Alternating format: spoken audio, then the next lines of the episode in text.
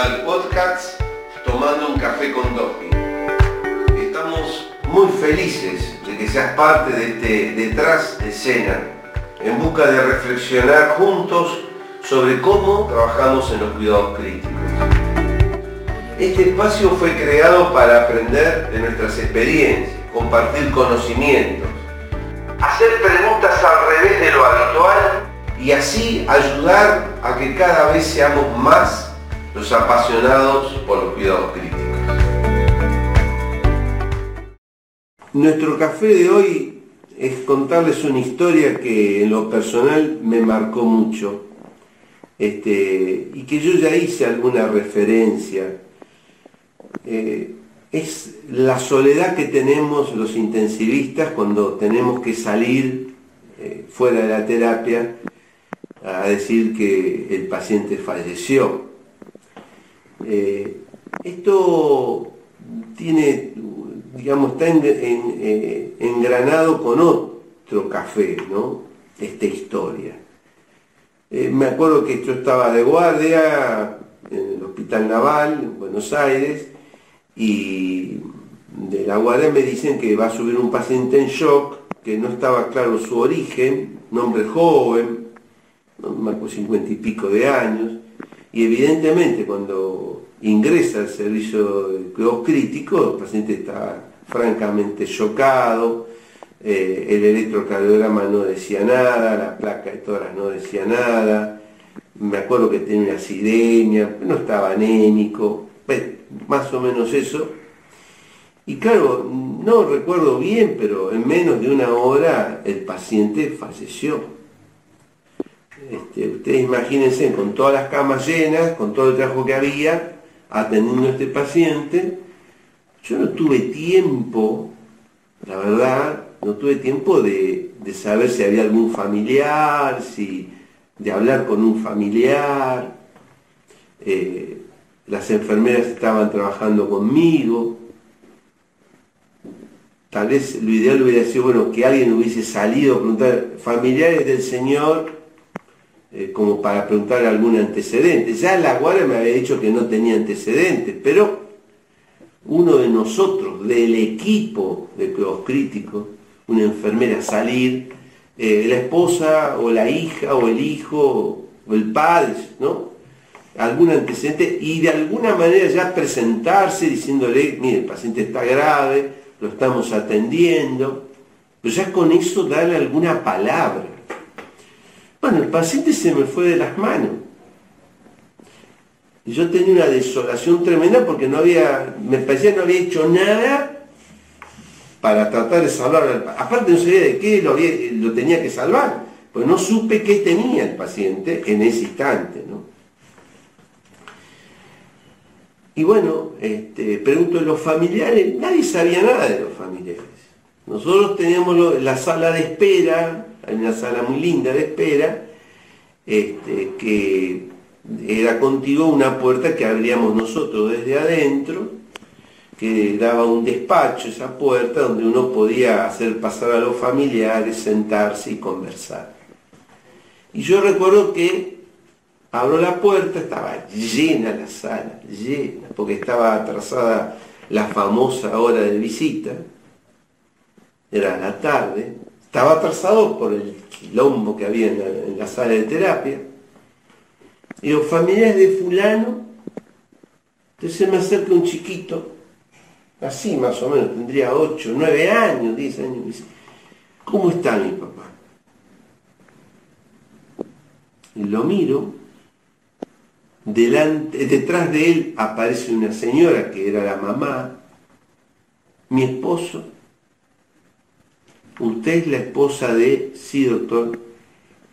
Y bueno, hasta ahora me conmuevo porque yo no sabía qué hacer, lo que atiné o lo que espontáneamente me salió fue abrazarlo al chico y me puse a llorar desconsoladamente. Yo, claro, el chico me vio, sintió que yo lloraba, él empezó a llorar también. Y la esposa conmigo, los tres abrazados no nos conocíamos. Nos conocíamos en ese instante. Y yo transmitiéndole como podía, que había fallecido su papá, que había fallecido el esposo de la señora. Esa experiencia a mí me marcó y sigue, la sigo recordando como si fuera el día de hoy. No sé si a ustedes a veces les pasa, o a mí me pasaba, o si a ustedes les pasó. Muchas veces yo salía de una guardia y no, no voy a hacer más, eh, esto es terrible, esto es muy doloroso, no, no quiero saber más nada. Y por esto, que lo otro, que pin, que pan. Uno venía a veces con el caballo tan cansado, uno volvía a la casa, tan cansado. Había dado todo, pero el resultado. Después uno aprendió que tal vez uno no debe luchar contra la muerte, uno trata de ayudar al paciente a rescatarlo, pero a veces la muerte es inevitable. Eh, la muerte es como tratar de mirar al, sol de frente, ¿no? Es imposible. Porque no, tenemos que taparnos la cara. Bueno, pero también aprendí que era imprescindible eh, tener en contacto al familiar. Tal vez no en ese momento que ingresara la esposa con su hijito, o que ella hubiese ingresado sola, y el chiquito dejarlo con alguien, no sé, o que hubieran ingresado los dos y ver lo que el papá y el esposo realmente se estaban muriendo, darles la oportunidad de despedirse. Lo que pasa es que estábamos trabajando con él, pero bueno, eran esas terapias que ya no deberían de existir más, grandes salas, grandes este, eh, con muchas camas, muchos pacientes, pocos, pocas enfermeras, pocos médicos, nuestra realidad, pero que no nos excusa para entender que los familiares forman parte del equipo. Ya vieras un madrileño intensivista extraordinario con su impulso sobre humanizar los cuidados críticos, como la mayoría de ustedes que me están escuchando lo conocen, está desarrollando una, una labor a través del mundo fabulosa, de justamente esto, de humanizar los cuidados críticos. Y es por ello que yo creo que uno no debiera más de hablar de informe a los familiares o horario de, de visitas. Uno va a tener visita tal hora. Yo me acuerdo que en la década del 70 el familiar, miren cómo entraba. Entraba creo que era 10 minutos, 15 al mediodía, punto. Este, y se, se ponían como un gorro de tela en la cabeza, un camisolín que lo usaba todo el mundo, los familiares que estaban asquerosos, se ponían botas, por supuesto nadie se lavaba las manos, nosotros menos, y eso era eh, eh, el para qué ingresar así. ¿De dónde viene el horario estricto en terapia intensiva? Que la familia no puede estar con el paciente. Hay que darle la oportunidad de que esté todo el tiempo que pueda. Hay familias que no pueden estar. ¿Vieron? Hay gente que no, no, no, no, no, no, no, no, ya lo vi, no, no, no, no, es imposible. Pero yo creo que la enorme mayoría hace tripa corazón y se queda al lado del ser querido. No podemos continuar más de esta manera. Por supuesto nosotros estamos cómodos, tenemos una zona de confort. ¿Cuál es la zona de confort? Que nadie nos ve.